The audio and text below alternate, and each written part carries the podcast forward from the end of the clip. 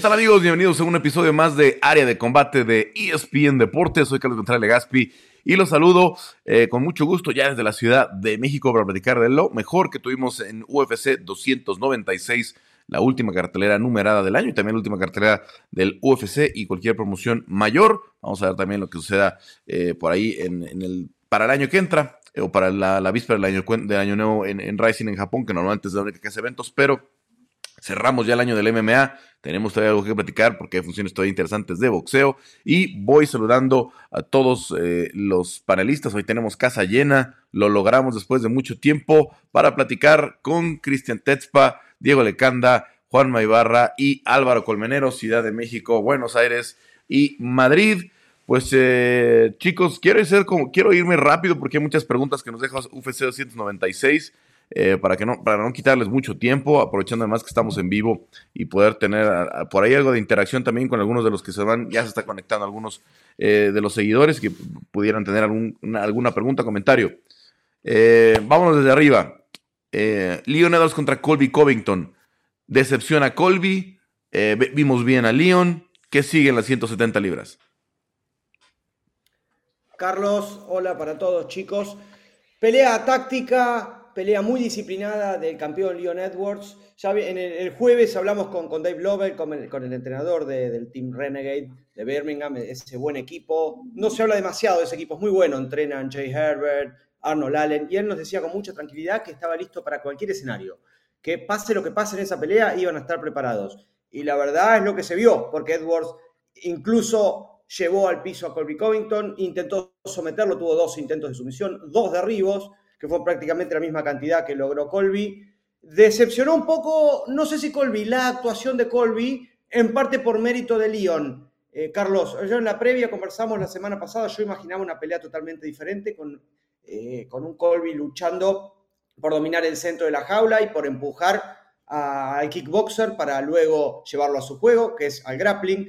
Colby fue dos veces campeón, campeón universitario de lucha, maneja los agarres muy bien, a dos manos, tiene mucha fuerza de grappling, pero no tuvo nada que hacer. Vi notas, eh, hoy mismo vi que él dijo que se rompió el pie en el primer round, no, no lo sabemos, lo que sí podemos, digo, si lo dice seguramente será verdad. En ese momento no, no se percibió, lo que sí se percibió es que el juego de Leon lo empujó, no lo dejó hacer nada de lo que él suele hacer en las peleas, se lo vio un poco lento, yo lo atribuyo al mérito del plan de juego de un campeón que no es espectacular, no siempre va a entregar reels como el del knockout a Kamaru Usman, pero cumple, gana, logró otra defensa y ya trazó una línea en la arena. Quiere quedarse en las 170 libras y defender el título todas las veces que pueda. Dijo que quiere alcanzar o pasar la línea de defensa de GSP.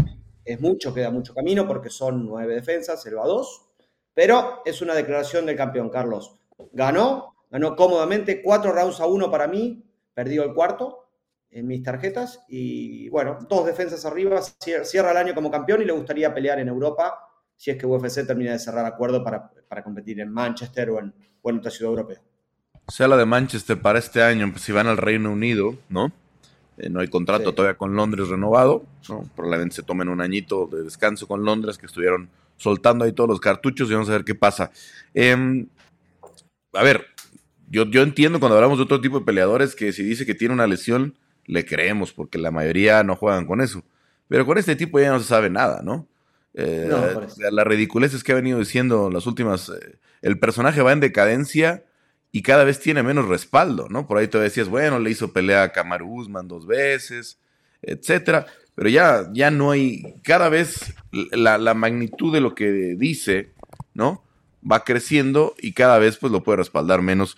Eh, ¿Quién más, Álvaro? te veo Siempre, siempre que habla Juanma te veo molesto, pero, pero no, no te veo muy de acuerdo. También pasa en los chats personales, así que no, tiene que ver con mi opinión, ¿eh? no. Totalmente, no, sí que sirva de precedente, muy buenas a todos, ya estoy aquí de vuelta, amigos de área de combate, sí que sirva de precedente, estoy de acuerdo con, con Juanmita, pero es verdad que además del mérito de Leon Edward, yo se lo achaco a la falta de ritmo clara.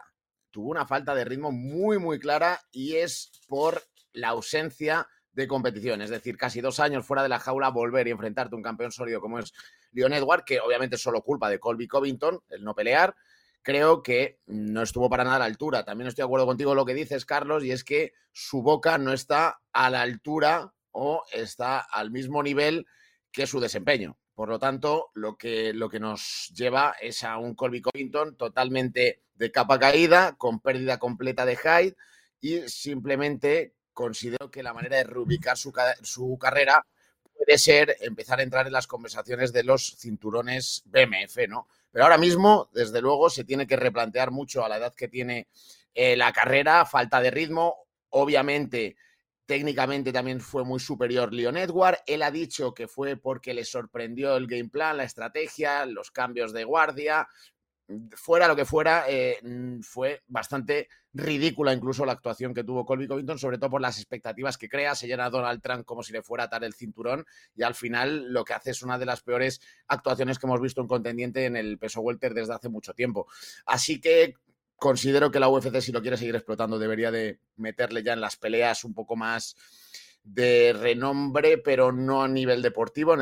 Ahora mismo por perder no significa que sea el peor luchador del peso welter, ni mucho menos, pero no está a la altura de las expectativas que teníamos. El propio Dana White, por concluir con, esto, el propio Dana White decía que si quitáramos a Kamaru Usman, el campeón sólido iba a ser eh, Colby Covington y que no creía que alguien pudiera estar a ese nivel y Leon Edward ha demostrado que no, que actualmente ese peleador que creía que era Colby Covington de White es él, es Leon Edward.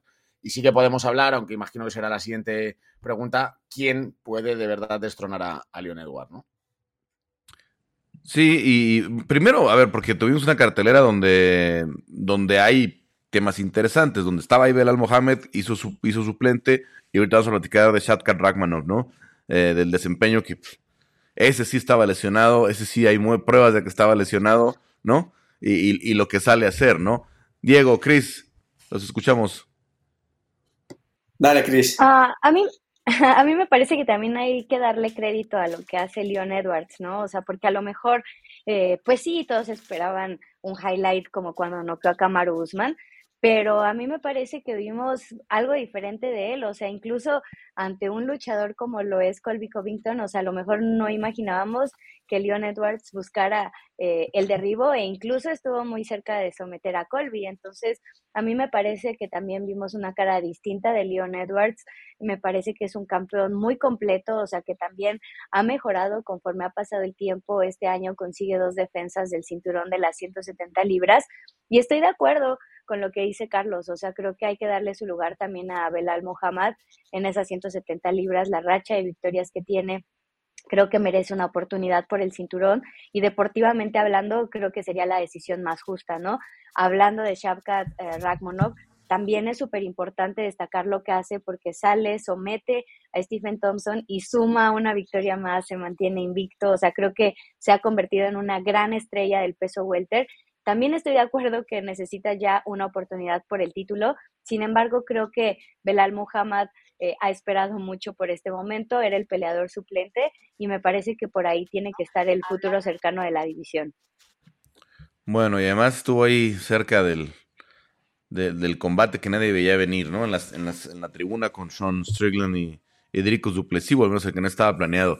Diego, eh, ¿Cómo viste a, Colby? ¿No? Este, por ahí lo mencionaba, por ejemplo, Álvaro, un BMF, ¿no? Él salió a soltar algunos nombres, pero realmente para el BMF hay que ser un peleador entretenido, un peleador divertido, y, acá, pues, muy lejos, ¿no? Por segunda pelea, y el problema es que, pues creo que la última buena que tuvo fue hace ya bastante tiempo, la primera de Guzmán, tal vez, ¿no? Cuando lo fracturaron, que fue la, la más competida. Sí, no, y yo, yo creo que todos sabemos y hasta el mismo Colby sabe que fue su última oportunidad, que va en, declive. Eh, inteligentemente, después dice que la pelea que le interesa es una pelea con Wonderboy Thompson, un peleador que tiene 40 años, un peleador que es un striker, sabe qué es lo que necesita, sabe qué es lo que ya no puede hacer. Eh, el tiempo fuera, obviamente, le, causó muchos problemas. Eh, en esta pelea, el, el, ring rust en él fue, fue muy real y, la verdad es que eh, muy mal de su parte también eh, eh, en cuanto a su persona, su personaje. Creo que si después de la pelea hubiera salido a decir, ah, lo hice muy mal, me afectó, no sé qué, este, pero voy a regresar más fuerte, un aplauso a Leon. eh, si hubiera tenido un poquito de humildad, hubiera podido salvar un poquito de su imagen, pero salir diciendo fue la pelea más fácil que tuve y no tengo un, un rasguño en la cara. La verdad es que la marca de, de ah, echarle la culpa a los jueces porque, porque no son fans de, de, Donald Trump. Creo que hasta Donald Trump está harto de que, de que la personalidad de Colby Covington sea alrededor de él. Ya ni es presidente, ya, ya pasó. Eh, ya, ya, nadie le interesa eso. Y, Colby ya no supo evolucionar, lo, hizo muy bien en su momento, le funcionó. Eh, y ahorita simplemente es una persona que te insulta y ni siquiera sale a, respaldar sus palabras. Entonces, claramente a nadie más le interesa ver a Colby Covington. Eh, queda probado que el hecho de que no haya peleado contra ningún oponente rankeado, que fue un poquito un regalo de, de la UFC por ser un nombre de la compañía eh, es cierto. Y, la verdad es que es, muy curioso que, aunque haya Leon Edwards, la conversación de la pelea es más alrededor de, lo que no hizo Colby, de, lo corto que se quedó. Y, creo que sí, obviamente Leon hizo bien su trabajo, pero también se queda un poco corto, al menos a mis ojos. Pudo haber eh, apretado un poco más la, eh, eh, presión cuando vio que, Colby estaba retrocediendo, cuando vio que Colby, que está, Leon es muy fuerte aparentemente, Colby no llegó en la, forma en la que normalmente está y le ganaba en la lucha por fuerza y por y porque ha estado entrenando, ¿no? Después de dos peleas contra Kamaru y una contra Colby, obviamente su, lucha mejora y, y, pudo haber hecho algo mucho más, pero también Leon nos recordó, al menos a mí, eh, por qué también le costó tanto trabajo llegar a una pelea por el cinturón, por qué no vende tanto, eh, y es porque no suele ser un gran finalizador, no suele ser un, peleador tan, tan entretenido, o sea, fuera de su pelea con, contra Kamaru, tenía, ¿qué? Cinco años de, no finalizar a alguien, creo. Entonces, la, verdad es que, o cuatro. Entonces, la, verdad es que eh, una mala pelea para cerrar el año, eh, se esperaba mucho de, Colby, yo esperaba un poquito más de Leon Edwards y, la verdad es que no, viendo cómo se, se, está acomodando todo en, el peso welter, yo no veo que Leon Edwards sea el, campeón que quiere ser y que defienda las nueve veces que, le gustaría. Realmente me cae mejor que Colby, ¿no? Eh, el, cuento ya se excedió, eh, las cosas que dijo Colby Em, ya, no tienen, ya no tienen sentido, ya no tienen lugar en ninguna parte, ¿no? Y, a ver, si ya estamos jugando ese juego tan ridículo, porque Colby lo finge lo, y lo crea todo en su mente, a diferencia de Sean Strickland, que lo vamos a platicar obviamente más en enero, ¿no? Porque Sean Strickland, si es muy honesto, si le sale muy del corazón las cosas que dice, ¿no? Eh, a veces lo ves incluso en conflicto después porque ofrece disculpas por las cosas que, que dijo, ¿no? Eh, trata de decir, es que soy, no soy mala persona, pero, pero bueno, me, me, provocan, ¿eh? O sea, ves a alguien que sí está en conflicto, que sí, que sí eh, puede ser tal vez este, de escándalo todo lo que dice, pero que no es un, no es un acto planeado y que no es una, una situación eh, tan, no sé, a mí ya me pareció grotesco lo de, lo de Colby esta semana. Rápidamente, a los cuatro, eh, Shavkat Ragmanov o Belal Mohamed. ¿A quién quieren ver por el cinturón? ¿A quién quieren ver, eh? No quién lo tiene más justo, no quién. Eh, ¿A quién quieren ver? Yo quiero ver a Shavkat. Yo quiero ver a Shavkat. Después del plan de juego. Uh, me, pisé a alguien, creo. Bueno, continúo, después me retarán por privado. Dale, dale. Eh, a, a después de la estrategia que siguió con, con Wonderboy de llevarlo contra el clinch y someterlo y atacarlo, me hizo acordar a la, a la sumisión a, al, al, coreano Jung, eh, Jung Park, hoy en UFC, cuando compitieron en Battle of Nomads en Kazajistán, que lo sometió de la misma manera. A mí me encantaría ver contra el kazajo, que es la bestia negra de la división, Carlos. ¿Dijiste contra quién me gustaría? Juanma, Juanma dice eh, Shavkat. Chris también decía Shavkat. Sí, a mí me gusta mucho lo que está haciendo, o sea, creo que le da esa vitalidad en el peso welter, ¿no? Que a lo mejor eh, le estaban faltando estrellas, pues creo que aquí está la nueva estrella, o sea, lo ha demostrado desde 2020 que debutó con una, dos, tres, cuatro, cinco, seis victorias consecutivas dentro de UFC, todas ha finalizado. Entonces yo creo que Shavkat es la nueva estrella y a mí me gustaría verlo en 2024 pelear por el cinturón. Diego. la verdad es que a mí me gustaría ver al Mohamed porque se lo ha ganado. Creo que es lo que debe ser. Creo que los rankings se deberían de respetar un poquito más. Y a Shafkat le va a llegar su momento. Shafkat es el futuro de la división y, no me queda duda que cuando llegue, eh, él sí va a, quedarse por mucho tiempo. Belal lo, se lo ganó, no es mi peleador favorito, no tiene el, eh, estilo más divertido, va a ser difícil vender eh, pagos por evento con, ellos dos, si, si lo hacen como estelar pero también por ahí eh, Dan hablaba de que van a hacer una Fight Night en, Arabia Saudita. Creo que por ahí podría tener un poco de peso Belal. No sé, creo que hay maneras de, rescatar esa pelea y, de que la compañía no sufra tanto, pero tenemos que irnos por. A mí me gusta ver a Belal. Álvaro. Sapkat, no me cabe ningún tipo de duda. Belal Muhammad, obviamente, es el que se lo merece. Creo que es el que se lo van a dar, pero el que más me motiva, el que más me emociona es a Ramonov porque aunque es verdad que tiene mucho tiempo para captar esa oportunidad, está en un buen momento, más allá de la lesión que habrá que ver cómo se recupera, pero entendemos que con los buenos oficios que hay y el esta forma en el que está se recuperará bien de, ese tobillo. Y luego es súper emocionante. Todos los combates los cuenta por victorias, todas las victorias por finalización, le da igual ir arriba que ir abajo. Es verdad que en el striking contra Leon Edward mm, veo bastantes fisuras de Sakat contra Leon Edward, pero es el que más me puede motivar, cómo defiende los derribos de Sakat, si se van al suelo, cómo Leon Edward pudiera defender esos ataques que tiene tanto en el Gran Pound como la toma de espalda.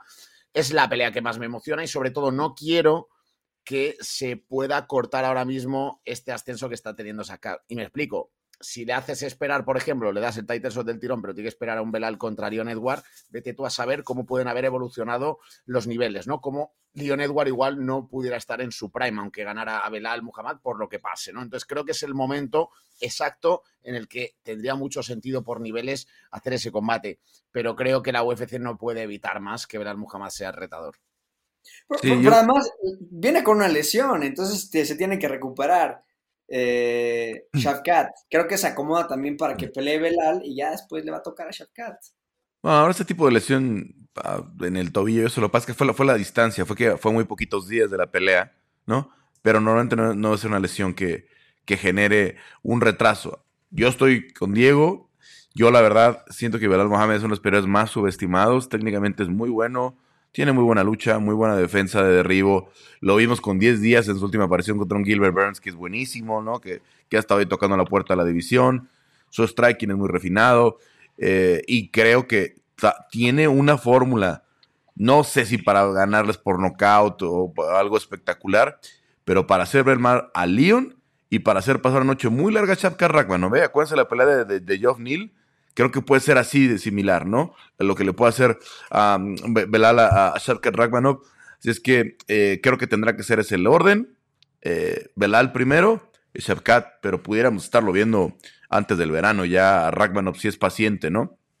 Pelear por el cinturón creo que ya no necesita demostrar más. Creo que ya no necesita ganarle a Colby Covington. Creo que ya no necesita que le pongan algo así por el estilo como para que digas que se la merece. Todos sabemos que también Shavkat se la merece. Saludos, por cierto, a Alfonso Leiva, que anda por acá. Alfonso tuvo uno de los mejores knockouts del año. Ahí nos tocó verlo, Juanma, el, el, este, el, viernes en, en, LFA, que afortunadamente ahora tuvieron evento de LFA la noche antes. Ojalá que sea más seguido en los eventos de Las Vegas. Se hace mucho. Muy buen evento. En los eventos fuera, con, con, con promociones que están locales en Faipas. Y bueno, pues saludos a Alfonso, 7-1, el mexicano dos veces olímpico, eh, todas aunque es luchador, pues todas sus, sus peleas las gana por finalización, normalmente por knockout. Y fue una buena exhibición y vamos a ver cuándo, está de vuelta, sobre todo si regresa ahí en el fake, que es siempre una buena plataforma para llegar a las grandes ligas. Eh, porque estamos hablando ahí de un poquito del, del, peso welter. Y me quiero pasar rápidamente con la pregunta muy concreta. Alexander Pantoya, súper dominante con Brandon Royal, que prácticamente no se presentó, ¿no? Algunos anticipamos que la pelea pudiera ser así de dispareja. ¿Es Alexander Pantoya el mejor peso mosca del mundo actualmente? ¿O por ahí Amir Albacio y Brandon Moreno tendrán oportunidad después de lo que pase en el mes de febrero? Yo estoy muy convencido, Carlos, que el nivel de Amir Albazi y de Brando Moreno les da a ambos para poder ganar a Alessandre Pantoja. Pero también soy consciente de que está ahora mismo alcanzando unas cotas de nivel en el cual es normal que los aficionados no puedan ver quién pueda superarlo, ¿no? Porque a Brandon Moreno parece que le tiene súper tomada la medida, ya son varias ocasiones en las que se ha impuesto, aunque sea por poco, son peleas cerradas, son peleas técnicas, pero ya le tiene tomada la matrícula, ya sabe por dónde le puede salir Brandon Moreno y contra Brandon sí que quizá pueda haber que tiene nivel Brandon para ganar, pero que Pantoja es inevitable que fuera favorito. Pero creo que es un gran tapado a Mira Albati. Yo le llevo siguiendo la carrera desde hace muchos años. Recuerdo cuando estuve en 2017-2018 en el London Sub Fighters, él estaba en Bellator, era un pelador invicto con un récord de 10-0, creo recordar, y yo ya veía cómo noqueaba un montón de peleadores que obviamente no se pueden decir, pero que eran de una talla ya mundial o una talla muy, muy, muy potente poco a poco en cada combate, además, Amir Albati ha ido creciendo. Si tiene algo brutal es su mentalidad.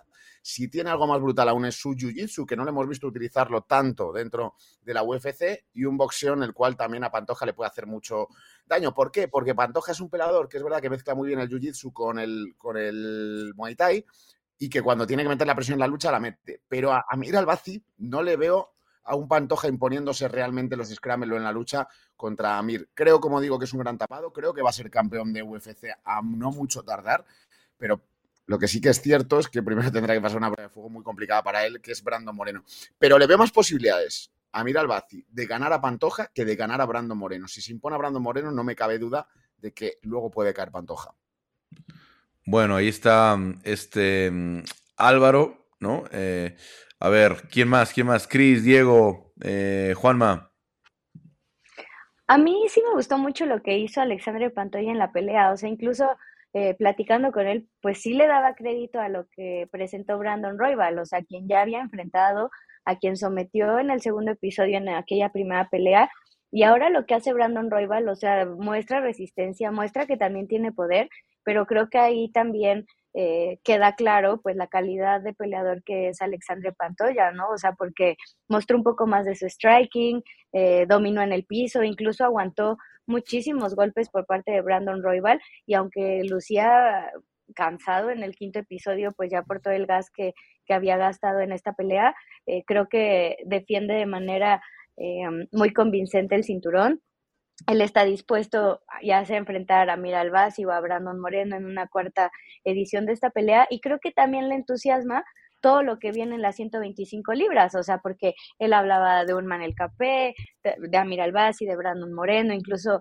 eh, de Muhammad mm. Mokaev, ¿no? A quien conoce y con quien ha entrenado. Entonces creo que vienen cosas buenas para el peso mosca, habrá que estar pendientes qué es lo que sucede el 24 de febrero en, en Ciudad de México, pero a mi parecer Pantoya se ha preparado muchísimo durante todos estos años y se ha notado, o sea, porque realmente si tú lo ves en el área del grappling, que es su especialidad, o sea, sí parece em, que nadie puede derrotarlo en esta área, ¿no? Y creo que ha mejorado muchísimo también en el striking. Si algo podría eh, agregarle al juego de Pantoya, pues es justamente a lo mejor trabajar más en estas peleas de cinco episodios para que el gas le alcance para peleadores que ejerzan muchísima más presión, como podría ser una Mira Albasi o Brandon Moreno en caso de mantener el combate arriba en el intercambio. Bueno, a ver, em, te escucho por acá, Diego, que te veía ya también listo como para soltar el dardo. Sí, estoy muy de acuerdo con, con Chris. O sea, respondiendo a tu pregunta, pues ahorita sí es, es oficialmente el mejor peso mosca, pero la verdad es que me demostró un, todavía huecos en su juego de los que muchos otros peladores se podrían aprovechar, ¿no? Es, un pelador que va de frente y se come la cantidad de golpes que le ofrezca el oponente. Ha mejorado su striking, pero, pero recibe mucho más daño de lo que debería y no demostró suficiente habilidad para guardarse el cardio y, llevar la, la, pelea igual durante cinco rounds. O sea, después del tercer round, Pantoja bajó muchísimo el ritmo y fue por su, por su propio culpa, por llevar eh, una pelea al piso desde el principio y hacer tanta presión y buscar la finalización todo el tiempo, que es un estilo muy divertido, pero para ser campeón, para para aguantar cinco rounds tienes que ser un poquito más inteligente y, una mira al Basi puede capitalizar en una de esas situaciones. Brandon, ya lo decía Álvaro, no sé, ya le tiene la medida un poquito, pero, pero Pantoja tiene que mejorar en, muchas de esas cuestiones porque a esos niveles cualquiera puede aprovecharse y, y ser mejor. Cerramos contigo, Juanma. Carlos empieza a perfilarse como uno de los campeones dominantes y como uno de los mejores peleadores de la historia de la división. Está nomás a dos triunfos de, récord de, Demetrius y de, y de Jiu-Jitsu, de Joe Benavides. La técnica me pareció impecable. Presionar con golpes de Muay Thai, derribar, ponerse en la media guardia y desde ahí atacar con sus sumisiones preferidas, que es la captura de espalda y el triángulo. Hubo un momento en el que todos nos sorprendimos en el quinto round porque pareció que se quedaba sin nafta. Recordemos, Brandon Royval fue superado, pero es uno de los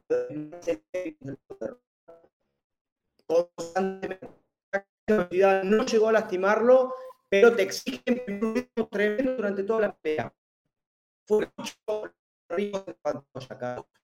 No ni de la media guardia, ni de la posición de los 100 kilos, ni pudo evitar los ataques con triángulo Brandon Royval.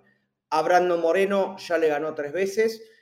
Puede ganarle Brandon, puede ganarle Amir Albasi. El duelo con Amir sería interesante por las razones que recién especificaba Aldo. Aparte, Amir Albasi es campeón escandinavo, es campeón de Europa, campeón mundial de Jiu-Jitsu. Y si la pelea se va al piso, sería un gran duelo. Dejó algunas dudas contra Kai Kara France, Amir Albasi. Entonces, me gustaría ver ese duelo de pie y después el duelo en la lona. A tu pregunta, Carlos me parece que podría ser un campeón dominante, está mostrando una evolución constante, cada pelea se ve un poquito más, desde 2007, desde, esas peleas contra Eric Shelton, contra Neil Siri, con los tropiezos, con peleadores que ya no están en, UFC, como, eh, perdón, que no están en 125, como Davidson, como Jussier Formiga, ha mostrado una evolución constante. Y otra cosita, Carlos, que vos estabas conmigo, pidió pelear en mayo si UFC termina concretando su, su pay-per-view no sé cómo van a andar esos números, no me va, depende en febrero cómo salga la pelea entre Brandon y Amir. En la conferencia de prensa, Dana dijo algo que, bueno, todos creemos también que iba a ser así, que el ganador de Brandon y Amir iba a pelear contra él. Y él dijo, me encantaría ser coestelar de UFC en mayo si va a Río, porque UFC necesita héroes. Si pelea Alex Pereira en la pelea estelar, yo quisiera ser coestelar. Va a ser bien complicado porque es... Em, no me da esa matemática. Es la primera semana de mayo, ¿no? Entonces a Brandon o Amir les daría solamente eh, marzo y abril, ¿no? Porque ellos esperan la última de febrero, ¿no? Entonces no, no, está, no está nada, nada sencillo para ellos, pero la cuestión es que no hay otro retador. Probablemente nos deja claro que esta pelea, pues, pudo no haber sucedido, ¿no? Pudo no, no haber sucedido porque Pantoya, digo, porque Royal ya había tenido su oportunidad recientemente y fue muy buena. Yo estoy viendo los listados de este año y en la mayoría veo al menos como top 3 Moreno Pantoya de las peleas del año.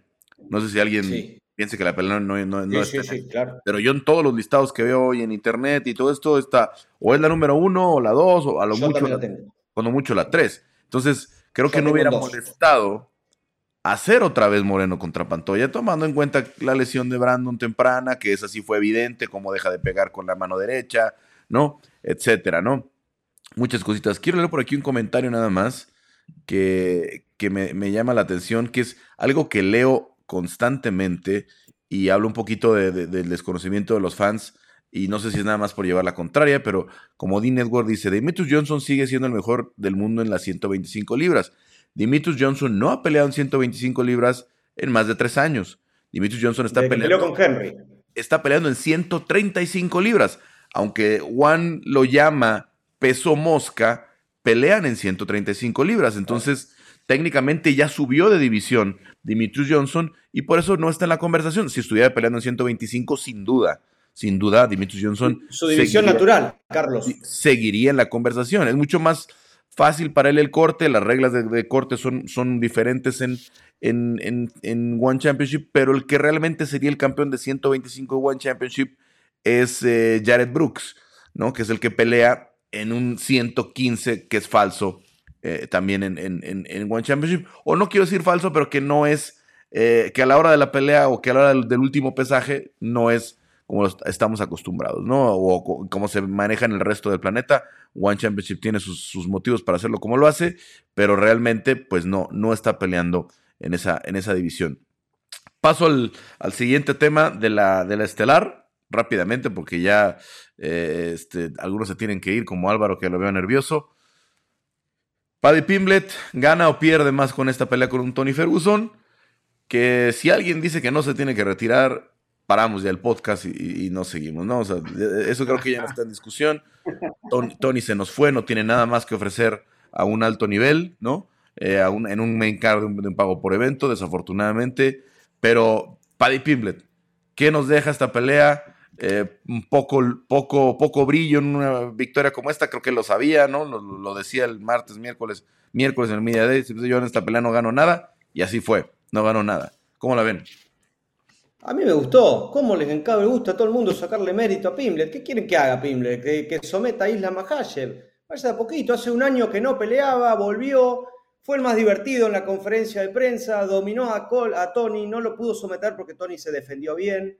Sufrió un poquito en, la lona en el tercer round, pero fue una victoria clara. Para mí fue un paso adelante. Se presentó, estuvo bien. Lo vi muy bien físicamente. Eh, a diferencia de otras peleas, circuló muy bien. Está bien, no lo finalizó pero ganó con categoría. Para mí fue un paso adelante y lo marqué como uno de los posibles resurgimientos de cara a 2024. No es una pelea que le sirva para ingresar al ranking, pero es un paso adelante, Carlos. Diego. No sé, vaya a ser que yo soy luego medio el hater, pero no, no, no estoy tan de acuerdo con, con Juanma. Creo que un contendiente que se respeta en la división a estas alturas tiene que finalizar a, a Tony Ferguson. Nate Díaz lo hizo. Eh, en el 2022 y, Bobby Green. Entonces, Paddy Pimblet, si quiere ser tomado más en serio, tiene que al menos finalizar estas peleas que, que se supone que están hechas para él, se supone que están hechas para que crezca su marca, para que nos lo tomemos en serio.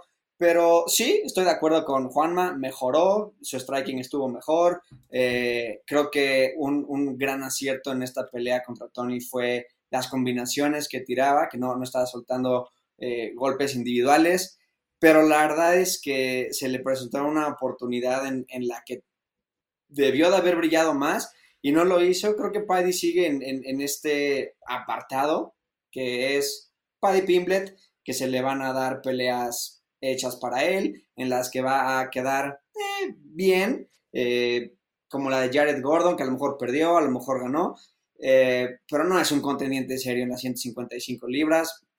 Yo no sé cuánto tiempo pueda seguir dándolas porque es enorme para la división, se veía gigante contra, contra Tony. Entonces, eh, no sé, creo que simplemente fue lo que esperábamos, una pelea en donde Tony iba a, a tratar de sobrevivir y Paddy pues iba a, tratar de verse bien y creo que no, no se vio bien. No se vio mal, pero tampoco se vio bien. Álvaro, tú ya te estás saboreando UFC España con Paddy Pimblet contra Ileto Puria, ¿eh? ya, ya te vi. A ver, lo cierto es que hay varias cosas que sacar aquí en claro. La primera de ellas es que deben de romper ya automáticamente el contrato de Tony Ferguson y decirle que por favor se vaya a un gimnasio a entrenar, a enseñar a otros peladores, pero que deje de pelear porque le tenemos estima y no queremos que le hagan más daño. Es la realidad, no está al nivel, no está además al nivel sobre todo de los peleadores que le van a poner. Es que no le vas a poner un debutante, es que es Tony Ferguson, es que estuvo a punto de pelear con el Khabib Prime. Entonces, es demasiado la caída, ¿no? Y creo que la UFC le debe empujar directamente. Si él no se quiere ir, pues te hecho. Eso es necesario. Luego, era una pelea que la gente dice que no es para Paddy Pimblet. Nada más, hay una pausa. No lo van a dejar ir, ¿eh? Porque tiene valor, tiene valor Tony Ferguson, porque Tony Ferguson va a, PFL y le van a dar un buen contrato y le van a dar, lo van a hacer lucir, eh, porque va a ver knuckle y va a tener buenas oportunidades, ¿no? Entonces no lo van a dejar ir, tiene que cumplir su contrato y creo que le queda al menos un par de peleas más, ¿eh? Bueno, pues nada, tendremos que cruzar todos los dedos para que no pase a mayores el caos que vaya a recibir en las dos siguientes peleas. entiendo que sigue siendo un valor, ¿eh? A mí me encanta verle pelear. A mí si está en una cartelera, no quiero que le pongan en preliminares, lo quiero en main car y, voy a ver su combate siempre. Pero es verdad que ahora mismo no está a nivel. Creo que es una buena estrategia la que ha seguido UFC claramente para upar a Paddy Pimblet, pero hay que darle el crédito que tiene también Paddy Pimblet. Paddy Pimblet al final, aunque la de Jared Gordon sea una victoria controvertida, lleva ya un 5-0 en UFC. Eso no, no es fácil de hacer, es que es la realidad. Es un pelador vistoso, es un pelador que no tiene nada de miedo, es valiente, va al intercambio, tiene manos alocadas, pero que también tiene poder de pegada, tiene un suelo magnífico, es una estrella en Inglaterra, lo pude comprobar en directo en Londres en 2022, es más estrella que Tomás Pinal, en ese sentido, obviamente no en el sentido deportivo, pero es verdad, es necesario ya, no se puede hacer más el remolón fuera del top 15, es necesario que le empiecen a poner peladores de dentro. Entiendo que no van a ser los demás dentro, pero que le pongan un Bobby Green, que le pongan un Drew Dover y que ya sean pruebas de fuego donde considero que puede pasar una, pero ya una segunda, una tercera no va a colar. Yo creo que ahí se va a desmontar o se va a desinflar el globo Paddy Pimblet. En cualquier caso, a mí me gusta que, siga arriba, que siga creciendo, ojalá que siga ganando, porque como tú bien le apuntaste, como bien le preguntaste, Carlos, ese de Último Fighter contra Irato Puria creo que puede ser un contenido épico ¿eh? para los aficionados y para, para todos. Una, una, locura, ¿no? Sobre todo ya con la rivalidad que arrancaron. Chris, a mí se me hace que hasta le van a poner un top 15 a Paddy en la siguiente, ¿eh? De premio.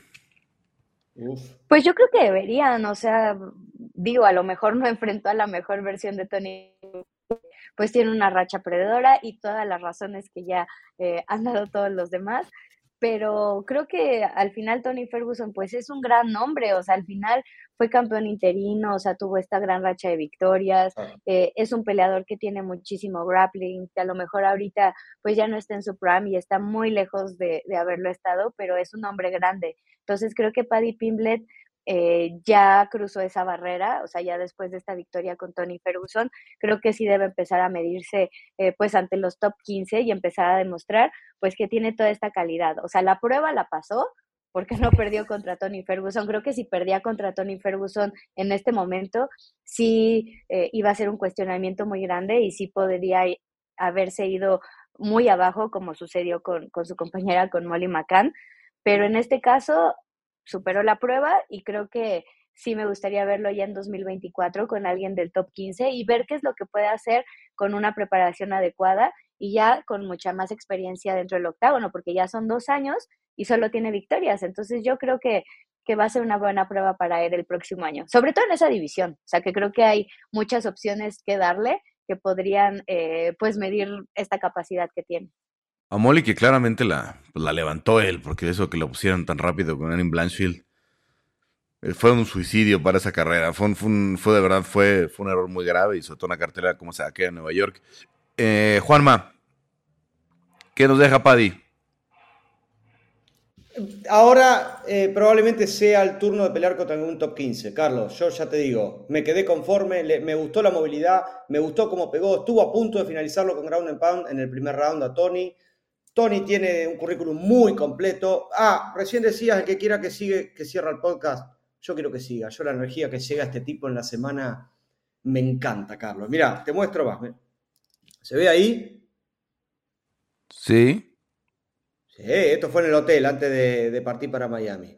Y le dije, seguí, y me dijo, you bet. Así que él quiere seguir. Así que yo, la verdad, sigue, sigue, estoy contento. Me gustaría que sea algún matchmaking. Pero, pero ya no es el del corazón, Juanma, el, del corazón de que toda la pelea de Charles Oliveira, ¿no? Que todavía nos dejó esa impresión de, wow, ¿cómo es que Charles no lo pudo finalizar, ¿no? Qué, qué buen despliegue todavía de grappling de, de, Tony. Parecería que se está pagando el costo de la pelea contra Justin Gaethje todavía. Porque desde esa pelea no, fue el mismo, Tony. Definitivamente fue un error tomarla así, ¿no? Cortar dos veces tan, tan pronto, muchas cosas que se dieron. Tan pronto, en época de COVID. Está complicado. No lo vi tan mal. No, no, no, me quiero meter con el tema del preparador físico. Me parece que no hizo ninguna diferencia entrenar con David Goggins o no. No, creo que nadie esperábamos ninguna diferencia. Eh, no, no, no. Como no hubo expectativa, tampoco no hubo decepción. Yo pero sí. a mí me sigo siendo. Ah, claro, vos pues sos fanática de David. a ver, una cosa es que este, este tipo tiene mucho seguimiento, pero el cardio nunca fue un problema para Tony Ferguson. No, hemos dicho no, yo creo, él, cuando peleó aquí en la Ciudad de México, 25 minutos de Tony Ferguson fueron espectaculares. Pero más que cardio era como actitud, o sea, y él también lo decía, o sea, no, no estoy con David Goggins por cuestión de cardio, o sea, estoy por otras cosas. Bueno, cardio y actitud. cardio y actitud son dos cosas que nunca le van a faltar a Tony Ferguson, ¿eh? esas, esas las tuvo toda su carrera. Carlos, te hago una pregunta. ¿No lo ves contra un Joe Solecki, contra un Ryan Hall en 155. A ver, ¿Contra alguien yo- que no tenga mano de plomo. es a lo que yo voy. Es que parece que, que- que no pueden ponerle con un. A ver, ponle a alguien fuera del top 15, como le pusieron con Lando Banata alguna vez. Lando Banata fue Exacto, de- debutante. Ponle a alguien así, que todavía nos pueda dar show, pero no, ya no. insisten en ponerle. Levy.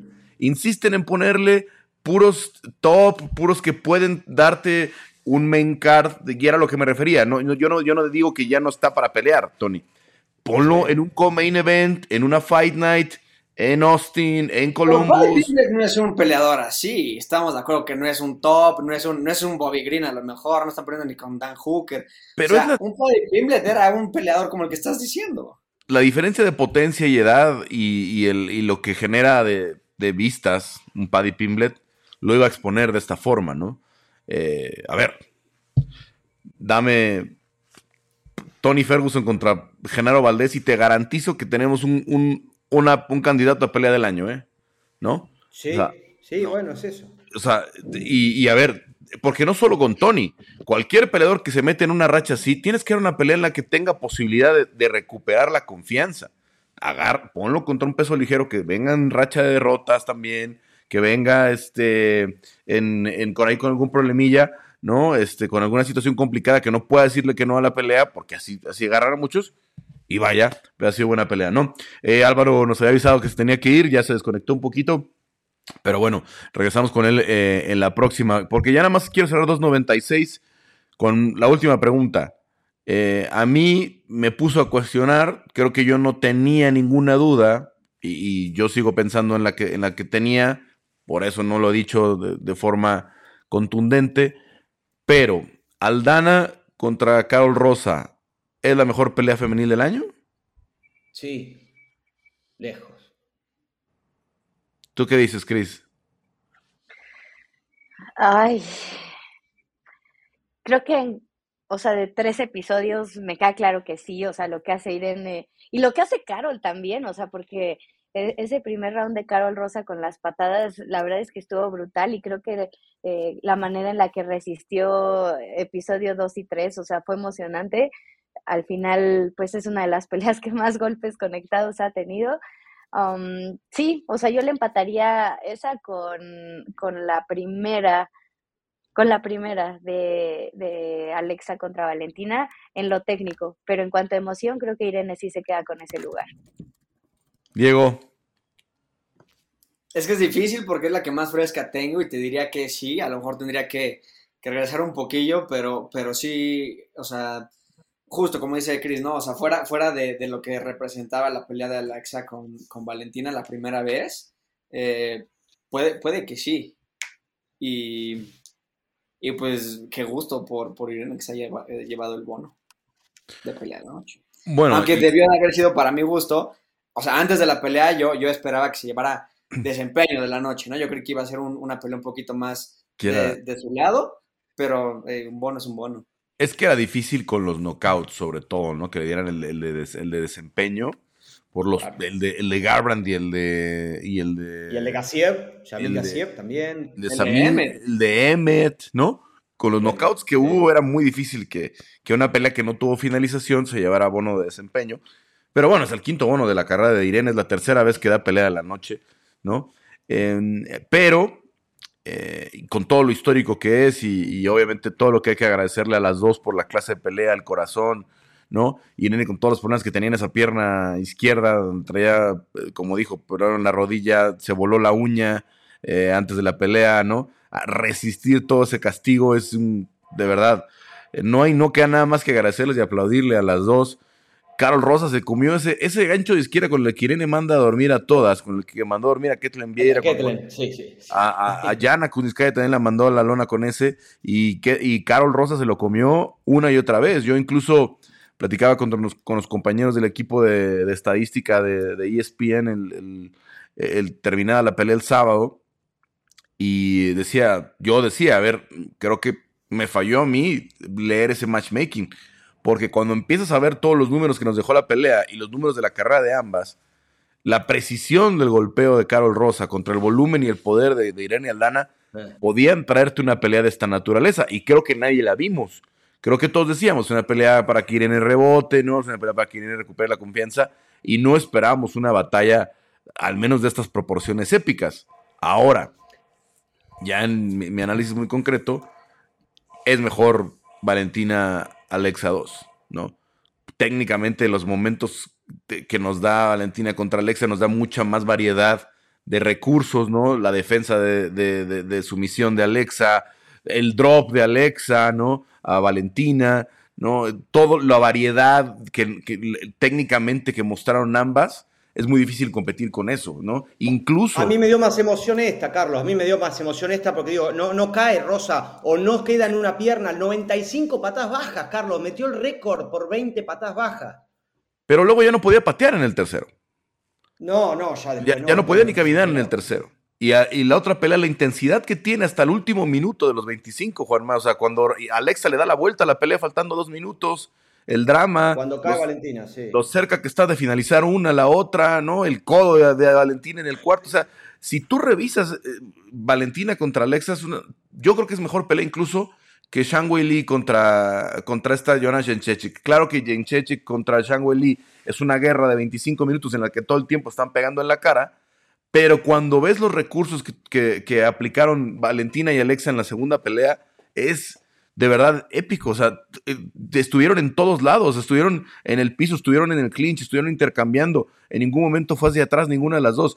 Entonces, yo pensaría, eh, me pondría mi número uno a Valentina contra Alexa 2 y la, sin duda, Rosa contra, contra Irene Lana, que es la mejor pelea en la historia y eso no me queda duda, de 15 minutos. Hablando de una pelea femenil de 15 minutos, no creo que, vayamos a tener algo así pronto, ni siquiera los números lo, dejan eh, muy, por, muy lejos todo, ¿no? La cantidad de golpes eh, significantes, conectados, intentados, las patadas bajas, em, todo, ¿no? Pero cuando hablamos de toda la pelea como en general, creo que Alexa Valentina tuvo por ahí más. Em, a ver, ya nada más, el, próximo episodio, para arrancar el próximo año, haremos por ahí una recapitulación, lo que esperamos del, 2024, eh, pero mm, eh, cerramos, ¿qué más, ¿qué más les dejó la noche? Ya, ahora, ya hablábamos de Garbrandt, eh, ya hablábamos de, de Emmet, dos que ya nos decían que estaban también para el retiro y, que todavía pudieron darnos este tipo de, de victorias, de finalizaciones, basados en la gran pegada que tienen. ¿Qué más les dejó la cartelera? Algo, algo que no se nos pueda ir. Carlos, yo quería destacar a, Ariane Lipski. Eh, dale, Cris, dale vos, dale vos, dale vos. No, también iba a decir de Ariane Lipski, dale, Juanma. No, dale, dale con esa y yo destaco otro porque estaba en, lucha, así que elijo la otra. Dale vos con esa. Lipski, Cris, Lipski. Sí, a mí me gustó mucho su desempeño, o sea, creo que hemos visto ya una atleta mucho más completa, o sea, también lo que hace contra Casey O'Neill, eh, la manera en la que toma ese brazo y la finaliza con el armbar en el segundo su tercera victoria consecutiva, o sea, un 2023, que la coloca como ya una peleadora peligrosa en esas 125 libras. Así que, pues sí, me gustaría destacar este desempeño y lo que puede venir para ella en 2024. Juanma, ahora sí.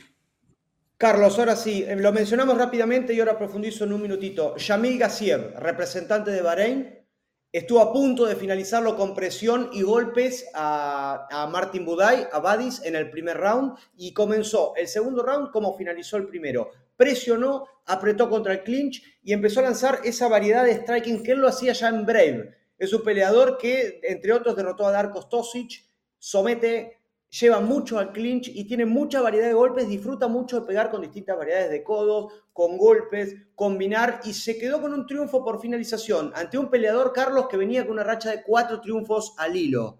O sea, Martín Buday venía invicto, proveniente de Contender Series, así también como, como Yamil, y le gana, queda a las puertas del ranking de unas 265 libras, que generalmente se mueve a una velocidad un poquito más lenta que el resto de las divisiones, pero acá tenemos un candidato al top 15 y al top 10 que ya arrancó con el pie derecho, dijo que no tiene tiempo para perder porque ya ha pasado los 30 años y quiere cortar camino para llegar a pelear por el título. Así que tiene la determinación, tiene la mentalidad y por lo que vimos también tiene el juego para pelear en UFC, Carlos. Así que buenas perspectivas para Yamil. Bueno, sí, definitivamente los Yamil este, eh, destacan en el arranque y vamos a ver más representantes como él, yo creo. ¿eh? Estos países están invirtiendo tanto en infraestructura de gimnasios, de, de, de, promociones, Bahrein, los Emiratos Árabes Unidos, etcétera.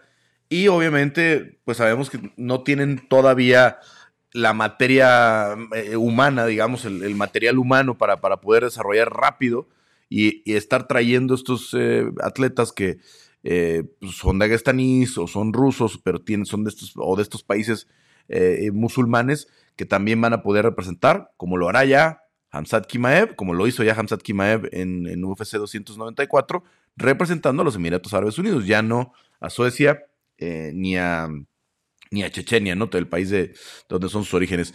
Eh, Diego, de la cartelera, ¿qué más te gustó?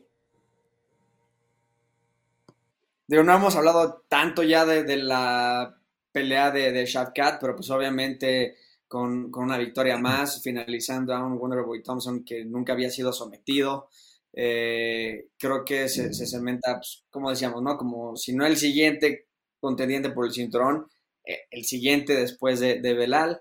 Eh, creo que él es el futuro de la división. Creo que para el próximo año vamos a ver una pelea de defensa entre él y Jack de la Madalena que va a ser como un Robbie Lawler contra McDonald. E, e, ellos dos son el futuro, van a ver. Lo dije aquí primero. Y, y, también Josh Emmett, creo que con una victoria muy necesaria después de venir de dos derrotas. Para mí tres, porque la de Calvin Qatar para mí no la ganó, pero bueno, venía de dos derrotas. Eh, se mantiene relevante en la división, a pesar de que tiene 38 años y es, y es una división de, jóvenes. Eh, podríamos ver una pelea, una revancha contra, contra, contra Qatar, una contra Arnold Allen. Creo que eh, es, es, es, un knockout suficientemente bueno como para mantenerse en, una buena posición en el ranking. Y, y, obtener una buena pelea de esto, ¿no? si se hace la revancha contra Giga Chikatse, adelante pero creo que era una finalización necesaria, porque de haber ganado una decisión no se hubiera visto mal porque fue de último momento, era un cambio de oponente con un estilo totalmente diferente, pero saca lo mejor de la peor situación y, vamos a ver qué le, qué le depara el futuro a Josh Emmett. Hay buenas peleas para Emmett, hay buenas peleas con esta victoria, nada más el problema es que creo que todas serían revanchas, ¿no? con Jair, eh, con Keirar, ¿no? Porque ya pasó por casi todo, ¿no? con Topuri que acaba de pelear, ¿no? Si se mantiene por ahí un ratito, ¿no? Dependiendo obviamente de lo que pase en las siguientes peleas, tanto Jair como de Topuri, Keirar, que pudiera, que se está sonando que es Keirar para, para este, mm, eh, para recibir al Jaman Sterling, ¿no? En las 145 libras. Eh, Hace un call a Max Holloway, pero creo que es wishful thinking, eso, eso no va a pasar. A ver, es que si quieres darle un estelar a Max Holloway en un Fight Night, es una, es una muy buena opción, ¿no? Es una muy buena opción, es una, muy buena opción de pelea porque obviamente Max Holloway está atorado en esta situación, por eso se habla de que pudiera ser pelear por el fight, por el, por el BMF, porque está atorado en esta situación en la que si gana Alexander Volkanovski en UFC 298 no hay a dónde ir con él, ¿no? Eh, desafortunadamente.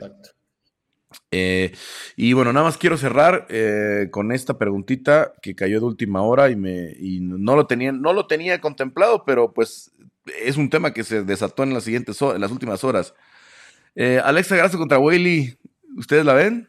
¿Les gusta? Sí, yo sí, yo sí, yo sí. Ah, me encanta. Sí, ya defendió el título una vez con un empate. O sea, la pelea con Valentina se puede postergar. Sí, sí, me gusta. Ahora, Shang Wei llevaba rato queriendo subir a 125, ya había retado a Valentina. Sí, por eso, sí. ¿No? No, es un, no es un invento aquí de que de la nada y dijeras, Shang es grande, tiene poder para la división, ¿no? Eh, entonces... Eso, Carlos, verla, verla en 125, con el poder que tiene en 115, imaginarla en 125. Sí. Bueno, vamos a ver qué nos deja el próximo año. De entrada, si se hiciera Brasil en mayo, esa pelea me gusta más que apresurar a Moreno o al Basi, ¿no? Eh, Alexa habla bien portugués, la adoran los fans brasileños. Yo veo las respuestas que le ponen en los mensajes, lo, lo, ponen los brasileños, ¿no? Shang Will hizo una gran pelea, ¿no? Y si Alexa ya se te pasó la ventana de que peleara en México porque obviamente por, está saliendo el tema de la lesión en la mano, ¿por qué no le llevas a pelear a Brasil? ¿No? Eh, no se la guardaría Alexa quiere 300. ¿Eh? Sí, pero 300 lo más seguro es que no tenga pelea de campeonato. Si, si, si, si 300 va con Conor y Chandler, no va a tener peleas de campeonato. No va a haber ninguna pelea de campeonato abajo de ellos. Entonces, ¿qué digo? No sabemos mucho de los planes, ¿no? No sabemos muchos de los planes, pero si, si es que sucede Conor, van a bloquear a las demás. ¿no? Y la verdad, este, eh, pues obviamente 300 es un lugar que van a pelear todos, ¿no? Todos van a querer estar ahí en esa cartelera los, campeones. Vamos a ver qué pasa. En fin, eh, Emanuel también en un poquito de ignorancia aquí nos dice, eh, eh, Dana, White ya dijo que peleará con Chechenko, así que bueno, hay que actualizarse un poquito con las noticias. Eso fue en septiembre. Eso fue en septiembre, desde ahí las dos fueron a cirugía y la última que habló Dana White de Valentina Shevchenko, que yo recuerdo, fue una pregunta que yo le hice en el mes de noviembre y me dijo, hablé con Valentina y Valentina ni siquiera está pensando en pelear ahorita. Esa fue la respuesta de Dana White. Me dijo, acaba de hablar con las dos. Alexa está lista para regresar a entrenar, pero Valentina todavía ni siquiera está pensando en cuándo va a pelear. Entonces, Valentina tiene crédito para mucho, ¿eh? Valentina puede decir, yo me salto esta y peleo en, en el segundo semestre por el cinturón otra vez se lo merece y con lo que hizo Valentina en su carrera, no tiene que pasar por una pelea de contendiente. Pero de eso a que no pongan a pelear a Alexa si Alexa está lista, no lo creo. Bueno, nos vamos con el tema del MMA. Gracias Diego, gracias Cris, gracias Juanma por todas las, eh, las, aportaciones este año, por todo el análisis como siempre. Em, y bueno, regresamos en el 2024, como ya decía, con un resumen más eh, específico de lo que nos gustó más, de lo que nos, nos, nos, este, nos esperamos para el 2024, entre 2023 y 2024. Y pues ya también, eh, pues que tengan felices fiestas, pásenla bien, si van a descansar, si van a ver a la familia. Les mando muchos abrazos de mi parte y... Los quiero mucho. Pues, eh, les dejo Felices todo para todos. Les dejo nada más aquí que aquí para... fiestas a todos ustedes, a los que nos ven. Déjeme nada más meter aquí que para que los pueda saludar antes. Porque lo tengo aquí en el. Ya lo tengo aquí en el cuarto de espera aquí, que es de hace rato. Y ya, ya, ya, ya, a ver. Está, es un poquito de problema con la. Aquí está Kike. A ver, Kike. Pues, ¿cómo, ¿cómo estás? Nada más ahí para que saludes al resto del equipo. Saludos, Carlos, amigos de la combate. Cris, Juanma, eh, Diego, bueno, ya Álvaro que, se desconectó. Abrazo, Juanma, grande Juanma, con tu calorcito argentino. Bueno, ahorita no estás en Argentina, pero, pero tú que tienes buen clima. Sí, ya volví, ya volví. Ya, regresó. Clave, ¿Ah, tus tips en Las Vegas, ¿eh? Sí, sí. Clave tus tips en Las Vegas. Aparte todo me dijiste qué temas tocar con Canelo. Qué bueno que lo seguiste. Qué bueno que lo seguiste porque te fue bien. Ya regresó a... Hay que, hay que poner el orden, hay que poner, hay que poner orden en, Argentina. Ya, se, se, estaba cayendo el país sin Juanma me necesitaban acá, muchachos. Me necesitaban acá con los 40 grados, así que ya aterrizamos. Me voy a dormir una siesta porque no doy más. Bueno. ¿Qué? Abrazo. ¿Qué pasó, Juanma? Abrazo gigante. Felices fiestas.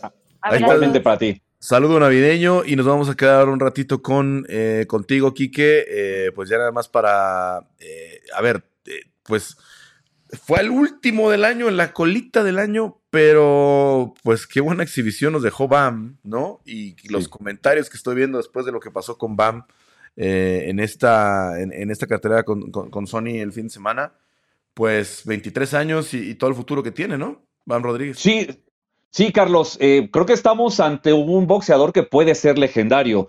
Eh, me parece que las categorías pequeñas en el boxeo, pues por tradición no han sido tan importantes, pero me parece que, el primer impulso que, han tenido las categorías chicas se, los dio, bueno, en su momento Ricardo El Finito López, en su momento Humberto La Chiquita González, pero a nivel mediático en Estados Unidos, eh, creo que Román El Chocolatito González fue un boxeador que, que, hizo que el aficionado que normalmente vería los welters, los pesos medios, los pesos completos, también volteara a ver los pesos chicos. Y me parece que el que puede continuar con esa tradición y, darle pues un buen mercado a la, a, 112, 108, 115, 100, perdón, 118, pues es Jesse Rodríguez.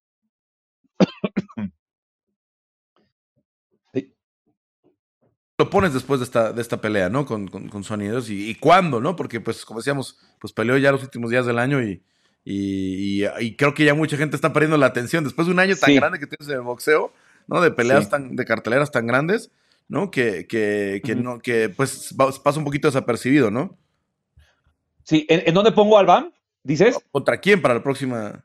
Ah, ¿contra quién? Bueno, él, él terminando la pelea, eh, y de hecho estaba allá en, Glendale, en la arena, eh, mencionó a Juan, a Juan Francisco El Gallo Estrada. Él, él tendría que volver a, a, subir a las 115 libras y y, bueno, y buscar una pelea que para él sería importante y que siendo muy honestos por el momento de cada uno, por la actividad de cada uno, por la edad de cada uno, por el estado físico de cada uno, me parece que Jesse Rodríguez tendría que ser considerado favorito a pesar del fenómeno que es Juan Francisco el Gallo Estrada. Eh, Jesse Rodríguez, recordemos que después de conquistar el título 115 libras, este año decidió bajar a 112, obtuvo el título de la OMB ante Cristian Chicharo González, hizo su primera defensa ante Sonny Edwards. Personalmente, a mí me gustaría que unificara está ahí Artem Dalakian con la AMB y está Julio César Rey Martínez con el CMB, que tiene más problemas que peleas eh, en los últimos años. Creo que perfectamente podría unificar y ya después que piensen otras cosas. Como dices, tiene 23 años, su carrera es todavía muy larga. Si da las 112 libras, yo sinceramente no veo, más allá de, una cuestión económica, por qué, por qué irse a las 115 creo que hay tiempo para, para ese tipo de peleas y, ser un tipo que, conquiste varias divisiones. Bueno, inevitable, obviamente, también hablando del cierre del año, eh, todo el mundo va a estar otra vez en Riyadh, ¿no? Otra, otra Así es. que sea muy grande en Arabia Saudita. Vamos a ver si le meten tanta parafernalia al final, ya en la cartelera, como lo hicieron con, con la de Francis Ngannou contra Tyson Fury. Pero es, una, es un calentamiento, a ver si no les sale algo mal, a ver si no se les, eh, se les echa a perder por ahí lo que ya firmaron para el 9 de marzo. Pero vamos a ver a Anthony Joshua contra Ty Wilder, que se estarían enfrentando en caso de que los dos salgan con victoria, ¿no? Así es, Carlos. Eso es una, es, como dices, un calentamiento previo con además ocho peleas que perfectamente podrían ser estelares en cualquier otra cartelera o en casi cualquier otra cartelera. Son seis de peso completo, está una de peso crucero y está la, semi, la de semicompleto entre eh, eh, este Dimitri Vivol y este Anthony Yig, no, eh, ay, se me fue el nombre del rival de, Dimitri Vivol, pero bueno, o sea, es, el peso más chico, ¿no? Sabemos lo que significan las categorías grandes en el boxeo y, que Turki Al-Alchi haya puesto este tipo de peleas que, como decía, en cualquier otra cartelera seguramente serían estelares o en su defecto coestelares. Bueno, sabemos que es un gastazo, sabemos que, por dinero no paramos, Carlos. Y, y, sinceramente, para hacer una pelea como previa a un posible enfrentamiento entre Ty Wilder y Anthony Joshua, pues tampoco es que les hayan puesto eh, las cosas tan a modo para, para, esperar la fecha de mayo, de marzo, ¿eh? Lindon Arthur es el rival de. Lindon Arthur, perdón. sí, es parecido a Arthur Beterbiev. Que sí, ya, ya has platicado esto, ¿no? Cuando le ponen en, el, en, el, en el anuncio se quisieron que Arthur contra Bivol, dije, sí. ¿no? Este, te ganaba la emoción de pensar que fuera la de Beterbiev. Y, y bueno, se me hace contrastante, pero bueno, a, este punto hemos llegado, ¿no? Tienen tanto dinero, tienen tanta, tanto para mover, que un Bivol que pudiera estar siendo rival de Canelo, ¿no? Estelarizando en Las Vegas, a lo mejor está ahí, ¿no? Como la cuarta, la cuarta, pelea en relevancia, porque está incluso atrás de Daniel Dubois. Eh, pero bueno, eh, Oro Wailing o Joseph Parker, ¿quién, nos, ¿quién crees que nos dé más chance de darle una sorpresa a Joshua o a Wilder de, arruinar la fiesta? Para mí, definitivamente, Otto Walling. Es, un boxeador del que no se habla tanto. Eh, es un boxeador que ya llevó a los 12 rounds a Tyson Fury. Me parece que, es un boxeador de bastante calidad, que quizás le ha faltado más promoción en Estados Unidos, que él, se ha movido principalmente en Europa, pero es un boxeador técnicamente bastante bien hecho y que, y que Anthony Joshua, que sabemos que en sus últimas peleas, híjole, no, no ha terminado de dejar buen sabor de boca eh, se le puede indigestar. Pues sí, eh, definitivamente. Y, a ver, son, son casi, es un poco más de un año que no hemos visto a Wilder, ¿no? Sí. Eh, ¿cómo, lo esperas? Este ruido que trae tanto de que dice que se quiere ir al MMA, ¿no? De que obviamente pues, es un nombre interesante. ¿qué, qué, qué, esperar del regreso de Wilder? Carlos, y yo, yo, yo te complementaría lo que mencionas. No solo Apple, no solo lleva un año sin pelear, lleva un round en dos años, o menos de un round en dos años. O sea, realmente, pues Don Ty Wilder es un tipo, un boxeador inactivo, ¿no? O sea, que ha entrenado lo que tú me digas, pero pues una cosa es entrenar y otra cosa estar en el ring. O sea, creo que un poco la ventaja que tiene Don Ty Wilder y que siempre la he visto en boxeadores como él, es que quizás él no necesita tanto ritmo de, pelea, ¿no? Él puede pelear con, con, mucha distancia entre combate y combate, y como lo suyo es la pegada, con que eso pueda resolver sus combates está bien, ¿no? No necesita pues hablamos de Jesse Rodríguez, ¿no? Un tipo que necesita, o Lomachenko, que necesitan estar activos por el tipo de estilo que tiene, ¿no? Que es de, mucha precisión, de muy, buen sentido de la distancia. Wilder con que encuentre ese golpe, resuelve, ¿no? Esa es la parte que a mí desde me quita ciertas dudas respecto a él, pero más bien eh, si ya tiene firmada la pelea con Anthony Joshua, pues bueno, evidentemente es, es, una especie de presión la que tiene para poder pues ejercer ese contrato y pues después ver qué sigue para él, ¿no? Parker no es un mal rival, pienso que Wilder tendrá que, de todas maneras que llevarse la pelea. Bueno, lo, último ahí de Wilder, más allá de la de Robert Deleno, es que, que dice que pues, fue una pelea muy cortita, ¿no? Por todas las circunstancias además que estuvieron alrededor, eh, pues fue aquel clásico, ¿no? Con Tyson Fury. Fue, eh, eh, Es pues, realmente su última pelea, Carlos, ¿no? No, que fue en el octubre del 21. Del 21 debe haber sido, ¿no? bueno, pues sí, definitivamente, este, dos peleas que la gente quiere ver, cierre del, del año prácticamente. A reserva de que nos digas cuáles otras, que hay que seguir también si hay algo más del fin de semana. Obviamente Japón siempre viene la cartelera del, fin de año, ¿no? de la víspera del bueno, El 26 pelea Naoya Inoue, Carlos, contra Marlon Tapales. Va por la unificación de los cuatro cinturones, 122 libras, peso super gallo. Poco lo que yo pienso de esta pelea es, si quieren hacer ya su boxeador del año, pelea del año, knockout del año, etcétera, etcétera, creo que el año ya ya, ya se puede hacer todo eso, ya se puede cerrar esa, esa, este 2023 a nivel boxístico, a pesar de que todavía falta de que peleen a Oya y Nowe. Creo que es una pelea que ya sabemos lo que va a pasar. En caso de que llegara a suceder algo impensable, Carlos, pues abres una nueva categoría que diga la sorpresa del milenio y se la das a Marlon Tapales, pero, pero como difícilmente va a suceder eso, si crees que Naoya Inoue fue el boxeador del 2023, puedes considerarlo, o si crees que fue otro, también puedes considerarlo independientemente del resultado. A ver si no, a ver si no pierde y te, te, echa a perder el. No, no, ya sé, Carlos. No, por eso te digo, sería la sorpresa del milenio si, si llega a ganar Marlon Tapales. oye, y, ya nada más eh, se me pasó a preguntar hace ratito. Eh, ¿Qué representa lo del 9 de marzo para Tyson Fury? o sea, que, que peleen Joshua y Wilder. Sí, porque, o sea, ¿cuándo veríamos a Fury de vuelta? Bueno, se supone que se, se, eh, está para el 17 de febrero la pelea con Alexander Usyk, también allá en Arabia Saudita. representaría para él híjole, bueno, eh, yo honestamente no, no creo que represente algo en especial porque, pues con Wilder ya peleó tres veces y con Joshua, con Tyson Fury sabemos, si quiere pelear con Joshua va a pelear, si hay dinero va a pelear, si no hay dinero no va a pelear, gane o pierda Anthony Joshua, ¿no? Realmente creo que esa, esa pelea a él no le significa nada mientras tenga, tenga, pues se pueda concretar este combate ante Alexander Usyk. Y con Usyk pinta para que sean pues, al menos dos, ¿no? Dependiendo cómo, cómo se dé la primera, ¿no? Pues para que tuviéramos al menos tanto se ha esperado esa pelea que si la concretan en febrero, probablemente otra vez en el verano, ¿no? Totalmente, y, y sobre todo lo que eh, la derrama económica que deje esa pelea, ¿no? O sea, sabemos que en Arabia Saudita, pues, si no se gana dinero, no hay problema, pero pues bueno, algo, algo observarán de ese punto también. Yo creo que, que, que, que sí, sí me parece que es una pelea que como dices, dependiendo cómo se dé, perfectamente tendría que considerarse una revancha porque los pesos completos hoy dan para que esta pelea, pues, pues acapare el 2023 los cinturones, o los 2024, perdón, los cinturones se muevan entre ellos dos y, y, nada más, ¿no? O sea, creo que, creo que Tyson Fury pues, es un boxeador que solo ve por sí mismo y, y, lo que se le cruza en el camino es lo que agarra, ¿no? Van a tener preocupado a. Eh, van a tener, perdón, ocupado a Cristiano Ronaldo, ¿no? Ah, claro, claro. 3 de diciembre, 17 de febrero. Seguramente van a llevar a UFC también el 2 de, marzo y el 9 de eh, marzo. Eh, eh, ese Turquía, y Cristiano son buenos amigos. sí, ojalá que lo atiendan bien. Seguramente sí, sí es el caso. Pues, Quique, pues em, gracias, gracias como siempre. Por acá nos preguntaba Vladimir dónde se puede escuchar el, estilista, ¿no? En todas las plataformas, ¿no? En la aplicación de Convoy se escucha. Hay que descargarlo. Sí, tienes que, tienes que descargar la aplicación de Convoy Network, es una aplicación de color amarillo.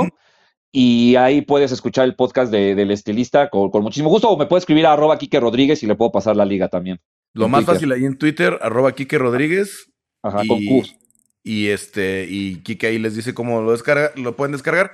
El estilista, recuerden que pues eh, es especializado en boxeo, aquí con el análisis del buen Kike, que ya hemos tenido el gusto de estar ahí de invitados en alguna ocasión y, son temas especializados de boxeo. Acá le entramos a todo el deporte de combate. Y nada más para cerrar el año te pregunto Arturo, ¿cómo ves Terrier contra Vivo? Eh, ¿Si se arma o les da frío? Dice Arturo. Pues mira, justo estaba, estaba escuchando en esta semana de, de, mucho, de mucha difusión a las categorías grandes que Vivo mencionó tener firmadas dos peleas con, con Riyadh Seasons Una sería evidentemente esta ante Lyndon Arthur y se habla que la siguiente podría ser justo ante Arthur Beterbiev.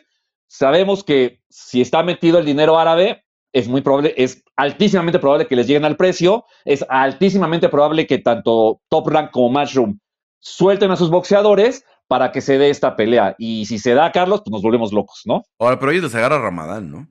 Ellos tendrá que ser hasta después de Seguramente. mayo. Segundo semestre del año. Sí, sí, pu- pudiera ser para que, para que pudieran enfrentar. Digo, no sería abril-mayo, ¿no? Nada más para que la No, gente- no, no, sería. ¿no? Mira, Beterbiev va a pelear el 13 de enero contra Callum Smith. Él, él iba a pelear originalmente en agosto, pero tuvo una lesión en la mandíbula. Se aplazó hasta el 13 de enero, eh, pasando ese compromiso que yo pienso debería de ganar, pienso eso. Sería, eh, pues él perfectamente podría esperarse hasta agosto, septiembre o octubre. Y Vivo, el que pelea una vez al año, pues bueno, ya está acostumbrado a eso, ¿no? Bueno, pues sí, a final de cuentas, eh, otro, otro ritmo, como decíamos. eh, eh, así está el tamaño de las carteleras en, en, este, en Arabia Saudita, que pueden tener a- a- ahí a como la cuarta, quinta pelea de la, Y sin De la- problema. de la, de la noche. Eh, se me pasó, no sé si lo platicamos ya, eh, porque sí, sí, hablando ya de las peleas que pudieran ser, ¿no? Eh, Heini García, ¿sucede? ¿Crees que pase? Eh, pues ya Ryan García mencionó que está negociando con el equipo de Heini. Él Heini ya confirmó esta situación. Honestamente, sí, sí, sí la veo probable. Me parece que, mientras las bolsas sean las que los boxeadores aspiran, no me parece que haya ningún problema. Y, y ya nos dimos cuenta que con Ryan García, mientras el rival sea, sea un rival también importante, pues el negocio está asegurado, ¿no? Y, creo que, creo que si, los dos, pues, pues eh, económicamente les cuadran las cuentas, seguramente se va a dar. Creo que van a hacer lo posible porque así sea. Personalmente sí veo una pelea que se, pueda dar. Oye, y eh, a ver, porque hablando de, pensando del año próximo, ¿no? Y ya con lo que se está acomodando, ¿no? Sobre todo con lo del, lo del el fin de semana que tampoco lo, lo pudimos comentar.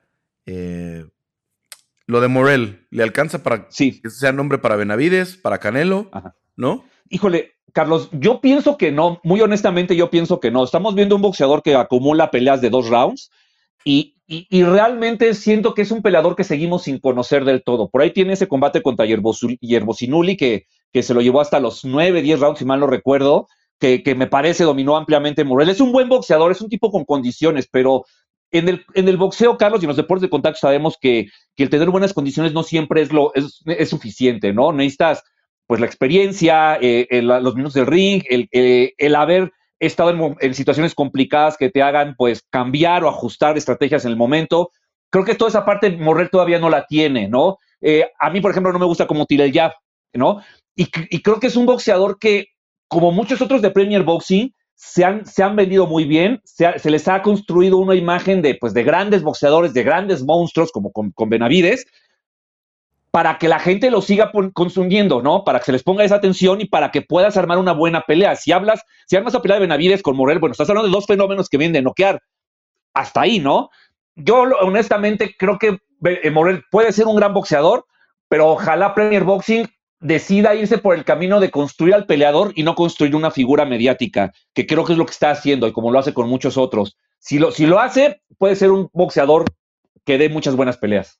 Es que yo veo mucha gente, sobre todo tomando en cuenta que es un 168, que está con PBC, que es una pelea armable, construible fácilmente para el promotor, ¿no? Ponerlo contra Benavides, como Y luego contra Canelo. si Canelo no, si Canelo no, no se cierra este asunto, porque además hay presión del CMB, ¿no? Diciendo eh, la, esa defensa obligatoria es en mayo, ¿no? Esa defensa mandatoria es en mayo, no es hasta septiembre, Canelo, ¿no? Para, pensando en la, de, David Benavides. Pues yo veo mucha gente ya especulando. A ver, pues avientas a Morrel primero contra Benavides, a lo mejor estás sacrificando uno de los dos, pero pues ya tienes pues casi amarrado lo del, rival de Canelo, ¿no? No, porque además serían los dos interinos AMB y CMB, ¿no? O sea, estaría- la- cosas del box, estarían unificando campeonatos interinos, Carlos. Y, y por dos, y por el lado de dos organismos, tendrías a un boxeador, lo cual, pues ya, ya, digo, ya, o sea, ya más obvio no podría ser el, el asunto. Eh, aquí el tema, yo sinceramente, en una pelea así, hoy en día creo que Benavides tiene un recorrido mayor. Pienso que él podría llevarse la pelea ante, ante David Morrell. Y, creo que son boxeadores a los que se les ha construido una carrera de manera parecida, ¿no? Hablamos, hablabas hace ratito, escuchaba el tema del matchmaking, ¿no? Si le pones la pelea correcta a, un luchador de la MMA, pues va a poderse ver de la manera en la que la empresa quiera. En el boxeo es lo mismo, ¿no? O sea, si, si les encuentras un rival que se le acomode o que se ajuste al estilo del peleador que quieres promover, lo vas a hacer bien. Y creo que es lo que han hecho con Benavides y con Morrell. Les han construido esa imagen a través de, de matchmakings favorables, de rivales que saben que saben cómo va a terminar la pelea y que hoy los tienen en una posición mediática, pues, pues de mucha presión para, para el Canelo, que por consecuencia será un gran negocio. Bueno, Quique, pues en la, próxima, en la próxima emisión de de Combate tendremos mayor este, claridad de algunas peleas, sobre todo dependiendo, ¿no? En el, en, el, peso completo. Y pues gracias, como siempre, por el análisis. Te escuchamos en el estilista. Felices fiestas, pásala, pásala, bien con la familia si, si tienes oportunidad. Y si te da chance al menos de descansar estos días, pues disfrútalo. No, Carlos, muchísimas gracias. Sí, sí, sí, todo va a ser familiar este fin de semana y este cierre de año va, a ser principalmente familiar. Muchísimas gracias a ti. Lo mismo para ti también, Carlos, que, la pases bien con tu familia o, con las personas que vayas a pasar estas fiestas. Y pues a todos los amigos que escuchan área de combate, lo mismo, ¿no? Que, que, sea un buen 2024 para todos. Suscríbanse, recuerden todas las plataformas de, de, audio donde pueden, donde acostumbran escuchar los podcasts, pueden suscribirse a área de combate de ESPN Deportes y también cuando nos toca estar en vivo, pueden verlo aquí en las plataformas de MMA por Carlos Contreras Gaspi. Gracias, Quique. Gracias a Damián Delgado que nos acompaña normalmente. También al buen Héctor Cruz que estuvo con nosotros pues, una buena etapa de esta, em, de, esta de, este programa y que desafortunadamente pues este año eh, nos dejó. Siempre, siempre lo tenemos en nuestro pensamiento cuando hacemos este podcast. Y pues, en fin, a seguir eh, tratando de, de hacerlo bien en el 2024. Gracias, Quique. No, Carlos, gracias a ti. Y igualmente un abrazo para todos y feliz Navidad y Año Nuevo. Bueno, yo soy Carlos Contreras Legaspi y los espero en el 2024 en el primer episodio de Área de Combate de ESPN Deportes.